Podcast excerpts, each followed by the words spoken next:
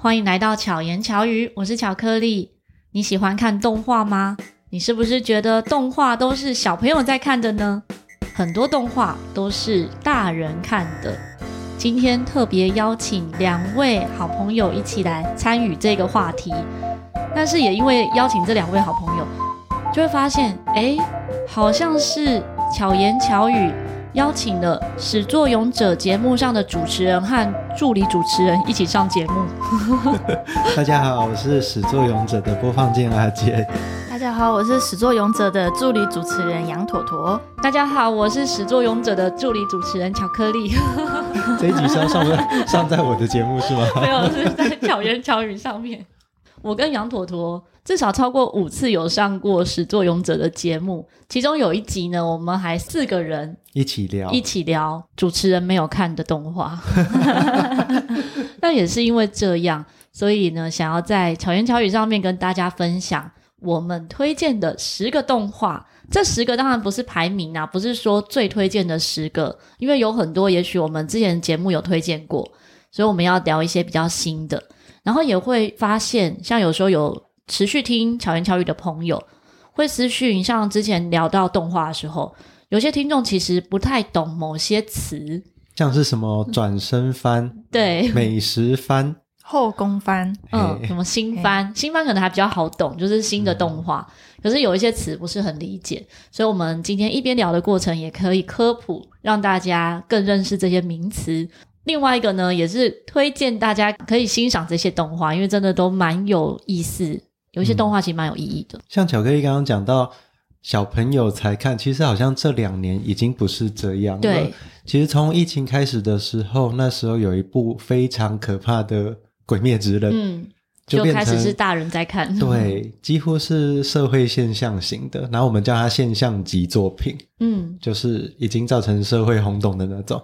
然后在《鬼灭之刃》之后呢，是《间谍家家酒》哦，然后还有算是家喻户晓型，对，还有《咒术回战》哦，这些都是会在新闻上看得到的。也因为这几个动画，让这一些动画的主题曲被更多人知道。没错，早期动画的主题曲算是很冷门的，比如说像我在演奏 ACG 的音乐，从二零零九年开始，那个时候演奏的那些。动画或 ACG 就电玩的音乐，其实我自己都没什么听过。嗯，是因为我要演奏这些曲子，所以去听原曲，但是我并不知道这些作品本身是什么。可是以现在来讲，几乎是家喻户晓。他可能没有看过这个动画，但是都听过这些音乐。像今年就有，诶，去年底就有一首歌是、嗯、也是全世界级的，YOASOBI 的《我推的孩子》。没错，idol。有啊，YOASOBI 的很多歌都是哎、欸，对，嗯，但《爱豆鲁》这首歌是真的进到全世界排名，在 YouTube 上面点阅也是很前面的。嗯，尤其是他们那个红白的时候，直接唱出圈，哦、哇，那个请了一堆韩团来伴舞，对，然后就日韩就吵架，也变成新闻。对，没错。跨年的时候看到的时候，觉得蛮感动的，很特别的一个组合。然后像我自己在教学生音乐的时候，也会教到里面的歌曲。蛮两级的，比较年轻一点的学生就觉得哦，这首歌真的超红的，我知道。比较年长一点是完全没听过。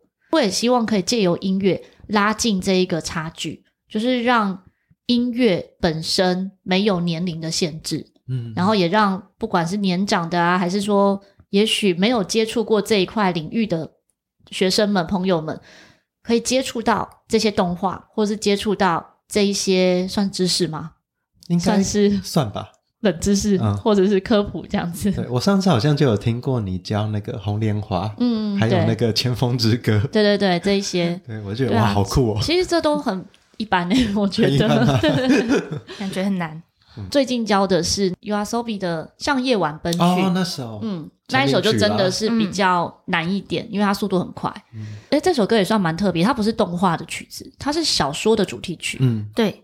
有他 YOASOBI 的风格，他都是先可能看过某一本书或看过某一个动画，看过某一个故事之后，他才会为了那个故事去做衍生歌曲。嗯，他所以他不是先做音乐，然后再看哎哪个适合套，嗯、他是先有故事才有音乐。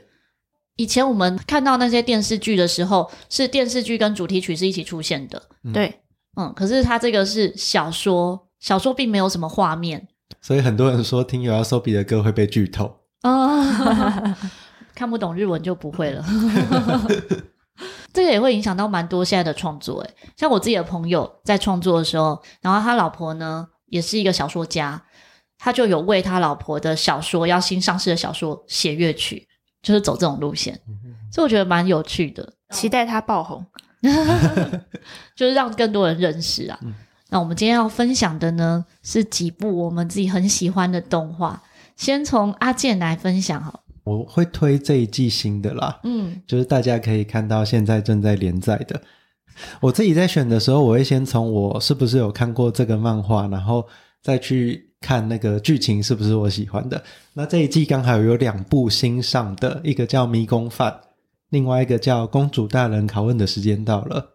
这两部是我自己会有兴趣，然后去追。我之后也想在我的节目介绍的。我们这边就介绍一点点。对，我有看《迷宫饭》的第一集，因为现在 Netflix 上面也只出了第一集。没错，对，他这两部都是在讲有点像美食作品。嗯，但《迷宫饭》是一群，假如你有玩游戏或者你有看过《魔戒》的话，就知道一个有勇者啊，有魔法师啊，他们就去迷宫里面探险。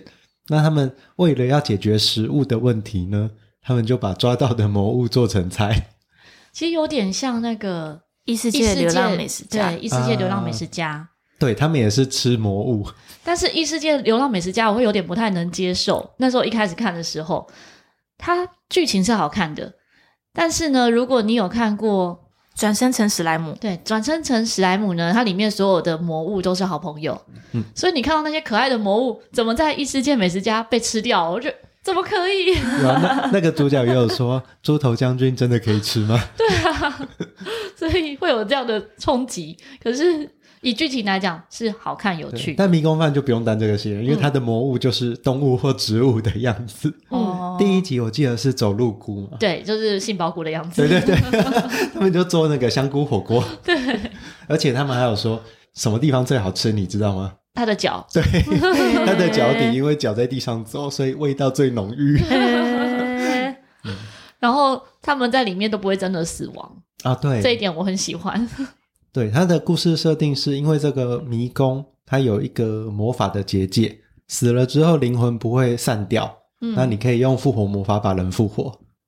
对，食物永续利用啊，对，没有啦，食物的部分就吃掉了，消化掉的东西是没办法的。嗯，对，可是人类的话是可以复活的。对，不用担心主角死掉，他们在里面也常常死掉，所以有点像是进去玩一个游戏耶。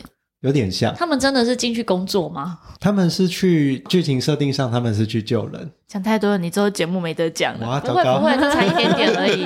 大家想要听更详细呢，到时候去听始作俑者阿健的节目。我们今天其实根本就是为你推播，因为我们今天介绍的这些动画呢，好开心哦！在你的节目里面帮你准备素材。嗯，公主大人拷问的时间到了，这部也说是美食番。嗯，因为他拷问的时候。拿来拷问的道具都是食物，欸、所以他就全部都招了。对，他就说我招了，所以要在那种半夜两三点，就是吃宵夜的时间。哦、真的，他的第一集就是很单纯的吐司，但他吐司要配奶油，然后他就拿了很高级的奶油，然后在那边诱惑那个公主，然后奶油融化会有香味嘛？嗯，对，他就招了。那他节目会有很多食物的 ASMR 吗？烤肉的滋滋声？呃。我还没有看动画，但应该会有。Oh, 我看的是漫画，这样好期待动画。如果 ASMR 的话，先跟大家分享从哪些地方可以看到我们刚刚讲的，还有等一下要讲的这些动画。像我自己在看的时候，一个就是 Netflix 选择动画的方式呢，一个是可能朋友推荐，比如说像阿健跟宝就推荐我《迷宫饭》，因为这个是不会有人死掉，所以不会太难过，或者好笑的。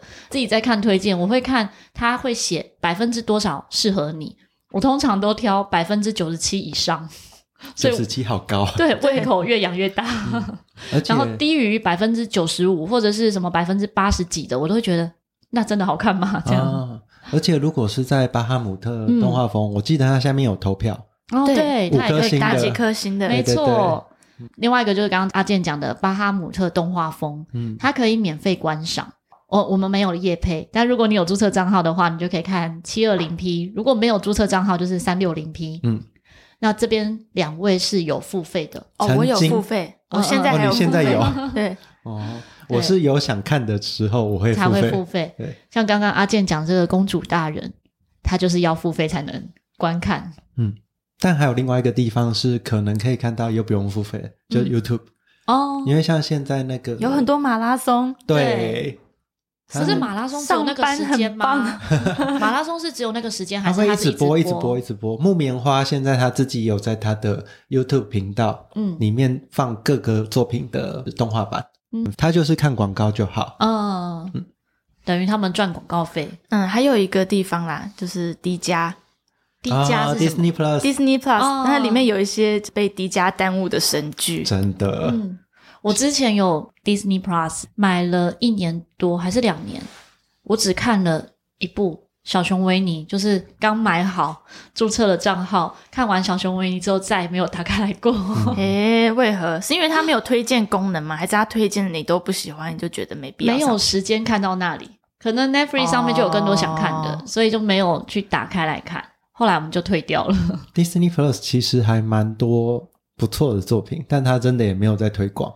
嗯、对，而且我发现周围很多人订迪迦是因为他们想要看童年回忆。我本身订的也是为了看一些旧的卡通。嗯，还有小朋友家里有小朋友的话，对，也比较多会选择。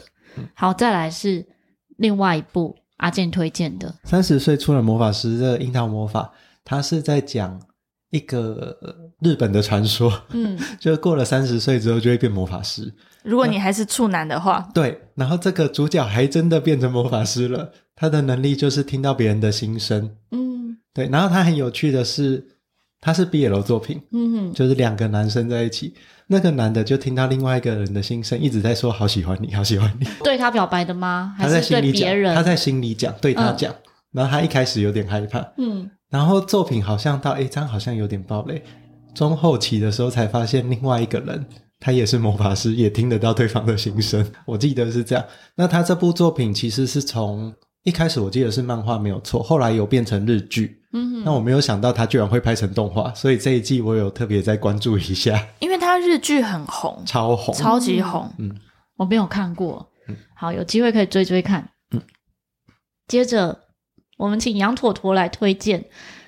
杨朵朵推荐的一个呢，是他极力大推，然后在阿健的节目上也分享过的《排球少年》。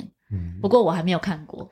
呃，因为我们刚刚在录音前有稍微先小聊了一下，然后《排球少年》是跟大家推荐的，跟大家常看的比较不一样的风格，所以想说可以拿出来讲一讲，就是清流的运动番。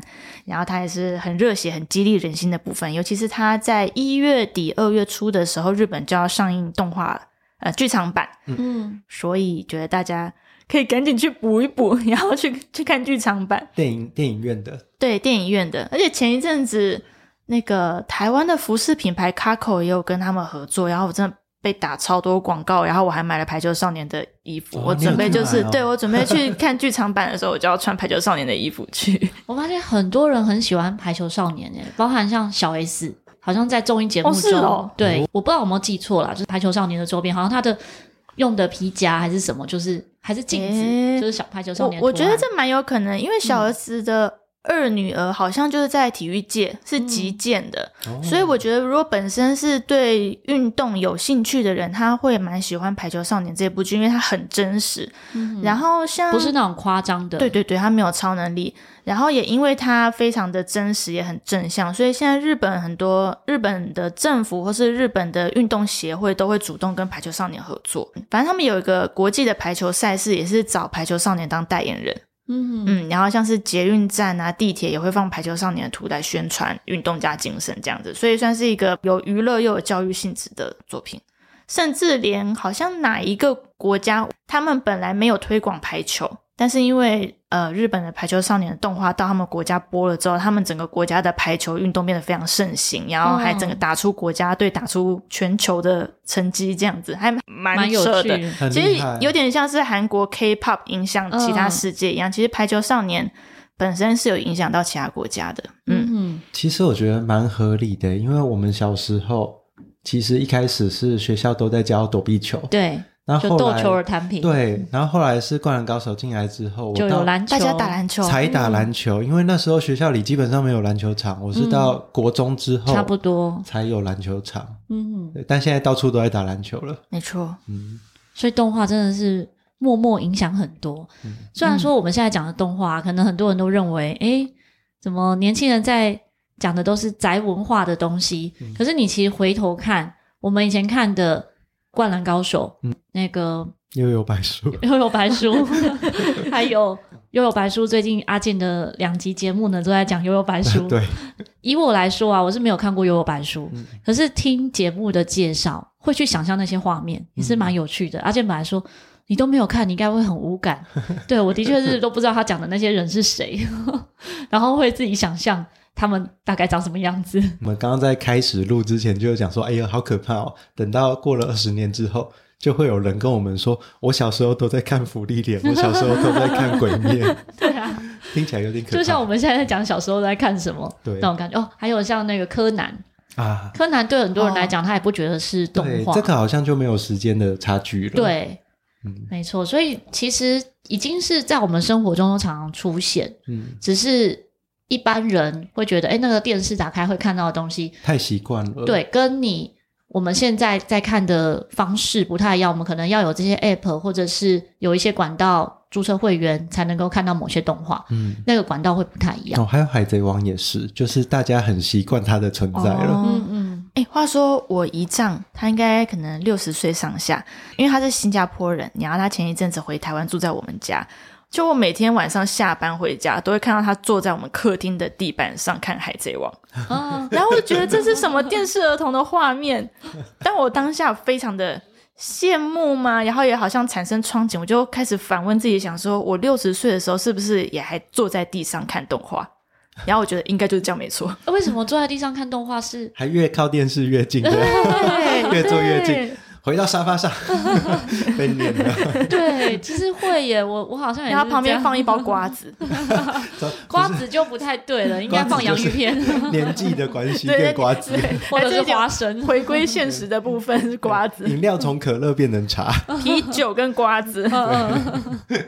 排球少年，这是羊驼驼推荐的。嗯，然后还有一部是我跟巧克力都有在看的是《枯雨宫村》，这个又从运动番完全跳到了另外一个，但也是校园生活很重要的一个元素。运动之外就是恋爱，非常粉红泡泡。对，《枯雨宫村》也是在日本那时候爆红，因为说它是碳酸系的恋爱作品。为什么叫碳酸系？碳酸系就是那你在喝酸酸甜甜的饮料，你在喝碳酸饮料的时候那种刺刺麻麻的感觉。嗯，对，所以就是有种啊小小的悸动感觉。嗯，所以是《枯雨宫村》，我觉得它每一集都很甜。对，它就是把日常刻画的很可爱，就没有特意的做作之类的。然后我自己在看的时候很有代入感耶。没错，因为就看这些男生讲干话，觉得超好笑。对啊，然后又好比我老公小雨，我就觉得他跟宫村其实有一点点，诶，宫村是男生吗？男主角。对对对，我有个特质是我看完之后。我就会忘记，迅速 忘记很多。像刚刚阿健说，你不是有推荐那个《酷雨宫村》吗？我说，哎，对呢，我都忘了。在看的时候，因为他本来是一个很内向的人，嗯，后来变得比较开朗，比较活泼。然后我觉得我在反观我自己跟我老公交往的过程，其实就有这种感觉。他本来是非常安静内向，两个人相处，你就会有很多互相影响对方的特质。稍微改变自己的步调或者生活方式，在这一步就非常能体现磨合的部分，也不算磨合，我觉得他们有互相影响。哦，我觉得他有点像是大家说，可能谈恋爱的最高境界就是一起进步。嗯，所以他们男女主角确实是在一起进步，跟互相的影响，互相的就。因为随着时间一直往前，他们也从高二变高三，甚至要开始准备考大学的东西。那学业跟年纪在进步，他们对感情或对世界观也在进步，这样子。嗯、没错、嗯。除了恋爱的部分，还是有一点知识性嘛，还是一些启发。但我还蛮推荐阿健可以去看第二季。嗯第一季比较是在刻画男女主角的人生背景跟他们的互动，嗯、因为他们那时候只做第一季，他们把整部作品就是很压缩、很压缩，以为只会做一季而已，嗯、所以很多中间的日常片段都是被删掉的，要赶快进入结局。就殊不知在日本爆红之后，所有的粉丝都在敲完第二季，所以第二季出来之后呢，反而是切回第一季里面的时间线，然后都拆出很多日常生活去演。然后日常生活部分很多男生的干话，然后那些干话 都有点像 BL 的部分，就是 可能男主角就开始努力的交朋友，然后说哦，我今天跟什么学生会长出去玩，我今天跟哪一个男生出去玩，跟哪一个男生出去玩，主角就会觉得。好开心哦！你是不是要交男朋友了？他也会吃醋，对，他会吃醋，他会吃男生的醋，他反而不吃女生的醋。嗯、他会觉得说，你是不是要跟谁在一起了？他是不是要抢走你了之类？然后男生跟男生之间也会吃醋，可是那个吃醋有点像是，真的有点像国小，好像谁跟谁比较好，就会担心说，就你们去吃汉堡 不揪我，是不是怎样？那分组报告三个人，嗯、结果到底谁哪三个人要在一组？嗯。所以，如果第一季是一个恋爱的酸甜感的话，第二季就是一个朋友间的酸甜感，嗯，嗯，很有趣。其实第一季也非常好看，我觉得你应该是喜欢第一季的粉红泡泡，但是喜欢第二季的干花，对，这样。好，我再来追。他的第二季里面呢，他会把每个角色拆出来，深度的去探讨。比如说讲到老师，就非常爱女高中生的那位老师，嗯、他们就演他的故事，我觉得这个蛮有趣的。接着我要分享一个呢，是羊驼驼没有很爱的《肌肉魔法史》但我自己觉得很喜欢，是那种每一集看都觉得好开心，好开心。《肌肉魔法史》呢，它是在一个算是魔法世界，霍格华兹，对那种感觉，在这个世界观里面呢，没有魔法的人是要被杀掉的。可是他被一个魔法，老先生对老先生收养，那他知道说，因为你很弱，你没有魔法，所以你要更加强自己的能力，嗯，比如各种的技能，他就有点像那个那叫什么？一拳超人。啊，他就有点像一拳超人，哦、老师，没错没错，他就去锻炼身体，没错，他就是练到自己非常非常强，就是土法炼钢练到很强，可是强到夸张。当然，这是只有在动画世界里面会出现的一些夸张的事情。可是你会看到他可以对抗有魔法的人，就觉得哇，超好看，就是爽片这样。你有没有发现，我们现在桌上有他最喜欢吃的东西？哦，泡芙。他喜欢吃奶油泡芙。他看到泡芙是眼睛冒星星，然后只看得到他。他被人家打打伤的时候吃泡芙就可以恢复，而且被人家打伤，他只在意。你把我的泡芙毁了，你让我错过了泡芙最佳的赏味期限，这样子。嗯，所以他是看了一个很开心的那种感觉，然后会让你知道说，其实遇到什么样的挫折困难，好像努力就可以解决，或者是面对那个问题。哎，那巧克力，你看过齐木楠雄的灾难吗？有啊，所以你也喜欢那个吗？那个我一开始觉得还好，诶我一开始是把它当配饭吃，可有可无。这两个调性是不是？欸、这两个调性是不是有一点像？我觉得不太一样、欸。我觉得齐木楠雄我更喜欢一点点，因为他一开始就让你知道这个已经不合理了。嗯，他完全都不合理啦。对，所以我不会去质疑他，因为他有超能力。对、哦，可是我觉得他太灾难了，然后他自己的头脑内的纠结太多。可是肌肉魔法使我比较没有齐木兰说那么喜欢，就是因为他的合理性，他很试图在。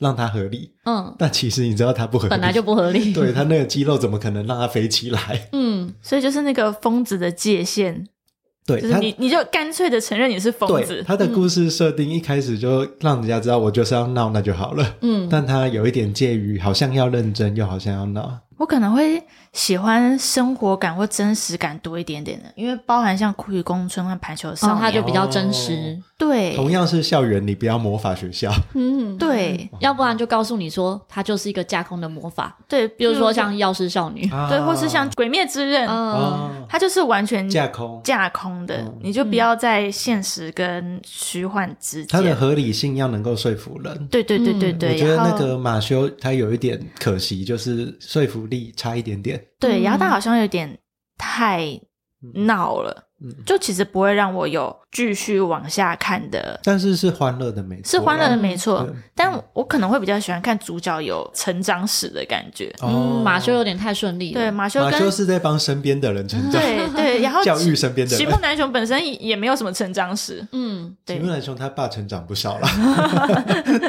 他们两个都有一个共通，就是都很顺利，都喜欢甜点。对，都喜欢甜点。咖啡豆。齐木楠雄会因为甜点而妥协一些事情，毁灭世界，为了要拯救这个世界。像灰夜姬想让人告白，虽然也有很多很不合理或很夸张的设定，但至少可以看得出来，就是各个角色之间好像有互相成长、嗯、互相帮忙的感觉。所以这样讲起来，药师少女就真的是有成长。对。药师少女呢，在阿健的节目中，我们四个人聊了一集，对，聊了一集，帮他凑了一集的分量。嗯、这一部也真的很推荐，因为它有点像是推理又恋爱，还有宫廷风。详细的介绍呢，大家可以听始作俑者阿健的那一集节目。嗯，总之你可以先看《药师少女》，最近大推的。然后还有二零二三年爆红的《芙莉莲》，嗯，其实也是在看芙莉莲的成长史。嗯啊，对，而且她的这个成长很特别，是福利莲，她年纪非常大，她是那种性感的大姐姐，她是长得很可爱，然后看起来像是少女。资深美女，对，但是她已经千岁，超过千岁，没有人知道她到底几岁。你可以从他其他人物出现来推算哦，他年纪真的非常非常大，嗯、所以对他来讲呢，那种什么五十年对他来讲就是诶最近的事。他的时间观会让我们反思很多事情。有时候我们可能卡在人生的某个问题，在这个当下的时候，你会觉得这个问题很严重。可是也许十年后再来看，它真的是一个小事，或是你会淡忘的事。其实最常碰到的就是周边有人离世，或者是你刚刚离职。嗯然后你会觉得，哎，那个礼拜或者那个月好难熬哦。嗯。但其实过了没多久，你找到工作，或者是你已经克服那个困难之后，你会去看，哎，其实才过一个月。嗯。跟你之后的时间比起来，真的是一点点而已。另外一点就是，我们可能遇到的人事物，嗯，你在那当下，也许觉得没什么，可能某个人讲一句话，或者是发生的某些事情，在意或者是不在意。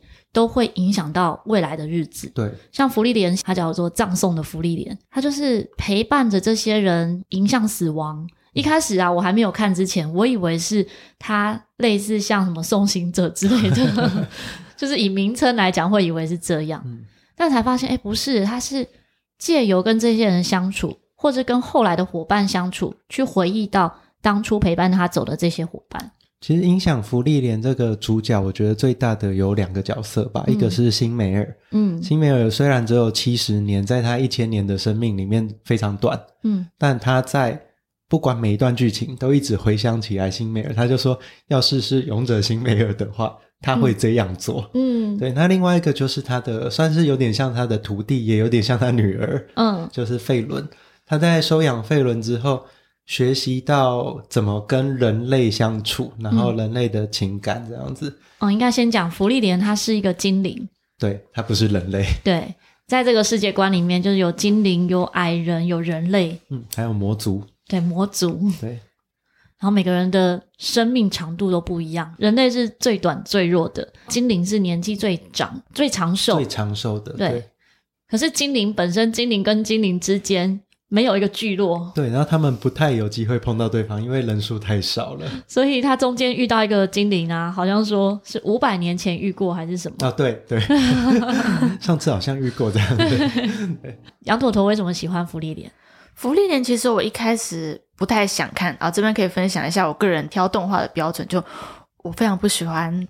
异世界番哦，oh. 我只要看到画风、画面或是名称有一点点接近异世界，我就会 skip 过去这样子。我们先解释一下什么是异世界好了。我们之前也分享过很多异世界番，但好像很多人是不懂什么叫异世界。它跟转身番好像有点相近，但是转身番会有一个转身的过程。嗯，转身通常就是你在原来的世界死掉了，然后被抓到另外一个地方去，从那里开始重启你的人生。就是有点穿越的感觉，但不是穿越到同一个时空里，它是穿越到不同的时空。对，那异世界其实是类似的概念，但它没有转身的这个过程，它就是一个架空的世界。嗯，像马修那个肌肉魔法使其实也算是异世界。嗯哼，对。那芙莉莲它也是一个架空的世界，但它比较像是中世纪的欧洲这样。我不知道为什么日本人对中世纪的欧洲非常情有独钟，真的。对，那如果再说详细一点，就不太喜欢转身异世界这种概念，因为我就觉得它里面很多元素很雷同，很雷同之外，感觉比较像是作者或是针对某些人，他们想要看爽的。啊，嗯，所以里面有很多就是自嗨的元素在里面，嗯，比如说像史莱姆，嗯，还有就。都是女生卖肉的，好多，很多 非常多都是这一类型，或者是后宫，超级后宫，就是这个异世界里面的每一个漂亮女生都喜欢这个男主角那种概念。对对对对，可能因为我自己本身是女生，然后我就觉得呃有点嗯不切实际，太多自嗨的元素在里面。或者是超级灾难，他在生前是超级灾难，但到异世界的时候变成超级英雄。嗯、对，转生异世界之后就要开始认真那一步。对对对，对，所以我个人就比较脑波对不到这种啦。嗯，嗯，所以我比较喜欢看，要么就是全架空的，然后可能有一个主要的目标或者主要的成长史的这种，要不然就是很生活系的，你有代入感，然后可以疗愈自己身心的这种啊。生活系虽然这个没有写进去啊。就是那个猫咪。哦，玉吉那个玉吉能干猫也忧郁，对。对，能干猫也忧郁，今天也忧郁，嗯，超级可爱的，像这种你会喜欢吗？这种其实我蛮喜欢的，嗯，泡面饭，但是以内容来讲，它非常不实际啊，因为没有一只猫会变成那样，这可能也很主观啊，因为我本身是猫奴，嗯、所以只要有猫我都可以原谅。那是一部看了会让人幸福的动画，超级幸福，我还被人家讲说我像女主角。然后他们觉得我老公是像那个玉吉，嗯、我说不是吧？对，因为女主角感觉好像很废，可是在外好像很能干啊，很能干。对、嗯，工作能力很强，但没有生活能力。我应该算有生活能力这样。嗯、接着是大家可能都比较知道的《间谍家家酒》哦，《间谍家家酒》真的就超级可爱啊！现在连前一阵子全家。Seven 全家都有在合作、啊，对啊，都有超级多周边，虽然做的很丑，做的很丑，但是阿尼亚还是卖光哎，很不可思议。你上这一集的时候，应该他的剧场版准备要在台湾上了，好期待哦！嗯、看了你会甜笑。《间谍家家酒》不知道大家有没有看过？我们稍微简单科普一下，大家如果想知道详细。剧情呢？一个是可以听始作俑者阿健分享《间谍家家酒》那一集，另外我好像没有介绍过，哎，你没有介绍过，对，因为这部太多人讲，所以我还没有讲。我一直以为你有介绍过，没有。糟糕了，我是忠实粉丝，我自己脑补，你有介绍。好，那我们就介绍一下好了。好，或者是你可以选择直接看这个动画《间谍家家酒》，它从名字可以听得出来是一个间谍，然后和家家酒，和家家酒的部分，对。然后男主角是一个叫做黄昏的间谍，他的代号黄昏，代号黄昏。嗯、他的故事背景是有点像在冷战时期的东西德，嗯，对。虽然他是用另外一个名字，但大家要看得出来他是东西德。对。然后东西德他们就会派间谍去对方的国家卧底，对，刺探敌情。对。然后他为了要达到这个目标呢，他就组成了一个家庭。结果殊不知他在组成家庭的时候。碰到了一些意外，变成他的老婆是一个杀手，嗯、他的女儿是一个超能力者，他养的狗也有一只超能力。狗。其实这个促成应该要感谢女儿。啊，对，因为他发现说他希望能够待在这个家庭里面，他就促成爸爸跟妈妈的相遇。哦哦，讲一下，他女儿的超能力就是可以呃读心。术，嗯，然后狗狗的超能力是预见未来，然后也因为他有读心术，可是他前面的经历呢？就是被拿去做实验的，嗯，所以他还没有完全公开，但是可以看得出来，他小时候是在实验的研究所里面，嗯，然后他是一个热爱吃瓜的小孩，就是很喜欢看热闹的小孩，所以当他爸爸和妈妈相遇的时候，他就千方百计的说：“我就要这个人当我妈妈。”嗯，然后很可爱的地方是，他会有一些非常成熟的一面。比如说，他可能可以解决一些问题，可是他又不能够被发现哦，这个问题是他解决的，因为他怕又被抓走了。但是又有非常四岁小女孩的一些情境，比如说他知道要去救妈妈了，可是玩着玩着就忘记了，他就开始玩起来，对他就忘记要去救妈妈之类的。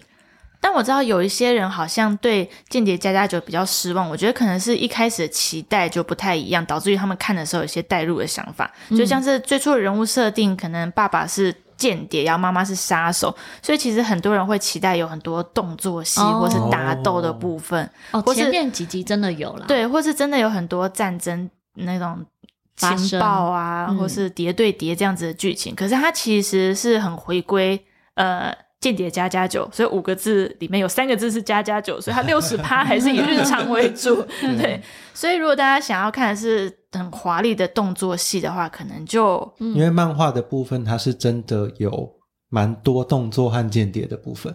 漫画它很强调反战的概念，嗯，所以它的漫画其实深度我觉得是很高的，嗯，只是在改编动画的时候就变得很欢乐，因为要让大人小孩都可以看，嗯，对。对啊，因为真的蛮多小朋友在看的。嗯。嗯，然后就变成安妮亚的戏份变特别重。没错，所以如果大家是很抱持着要看动作片，去看剧场版，对对对，去看剧场版。如果你喜欢看日常番的话，那就很推荐，嗯，很可爱。对，也影响蛮多人的，因为我周遭也有朋友完全不看动画，说生女儿的这个开始。啊，这个也是。骗骗人养女儿，对，就是超可爱的。他现在在明视也有台语配音版，台语配音超可爱的啊！我只有看假头刀，对，我只有看片段，因为安妮亚很喜欢吃花生，然后光是花生这个设定也很有寓意。因为花生呢，一般人会认为它是坚果，但实际上它不是坚果类，所以就有暗喻，诶，它是坚果类里面的间谍，非常推荐。最后呢，是我昨天才看第一集的，也是朋友推荐，是安叔，我跟你说的安叔推荐我看的《休假的坏人先生》，你没有看过这一部吗？没有，有看过介绍，但我还没有开始看。我昨天看了第一集，从另外一个角度来去看坏人这件事情。我们可能通常会认为坏人哦，他就是非常坏。可是，在这一部中，你可以感觉到，即使是坏人，他还是有善良的一面。然后对他来讲呢，他要毁灭世界，这是他的工作。可是他休假的时候，他没有要毁灭世界。他休假的时候，他要好好休假，好好放空，不要遇到工作的人，不要遇到敌人。所谓的他的敌人，就是正义的一方，那些战士。所以他遇到战士的时候，战士要打他说：“等一下。”我们今天不要打仗，我们今天不要作战，好任性。然后他说：“为什么呢？因为这边有旁边有我最爱的动物。那他这一部剧里面呢，他非常爱熊猫，他觉得胖达超级可爱的，所以他不能够在这里打架，会影响到他们。然后这个战士觉得，嗯，很有道理，所以我觉得非常非常可爱，会一直想看下去的。好，虽然现在才看了第一集。”对，以上是我们推荐的超过十部啦，所以我们列出还是十部近期的作品。对，我把推荐的这十部呢写在资讯栏里面，大家如果有兴趣的话，都可以直接搜寻看看。那今天听到的另外一个新的声音羊驼驼呢，之后在巧遇达人里面也会再继续听到他的声音哦，但是你看不到他的人。好，喜欢这一集的话呢，欢迎可以分享给你周遭的朋友。你有特别喜欢什么动画吗？还有想听什么动画分享的话，欢迎可以到始作俑者的节目中许愿。好开心哦！或者推荐给我们啊？推荐给我们，可以说说看你是想在始作俑者里面听到，还是在巧言巧语中听到，都可以哦。巧言巧语的话，就不是深度的去聊这个动画。也许就像今天这样一次推荐非常多，那你自己可以听到哪个是你喜欢的，就去搜寻看看。记得可以在各大平台按赞、关注、给予五颗星，也可以在 Apple Podcast 留言给我们。希望阿健、羊驼驼和巧克力可以陪伴你，巧妙克服生活中的压力。我们下次再见，大家拜拜，拜拜，拜拜。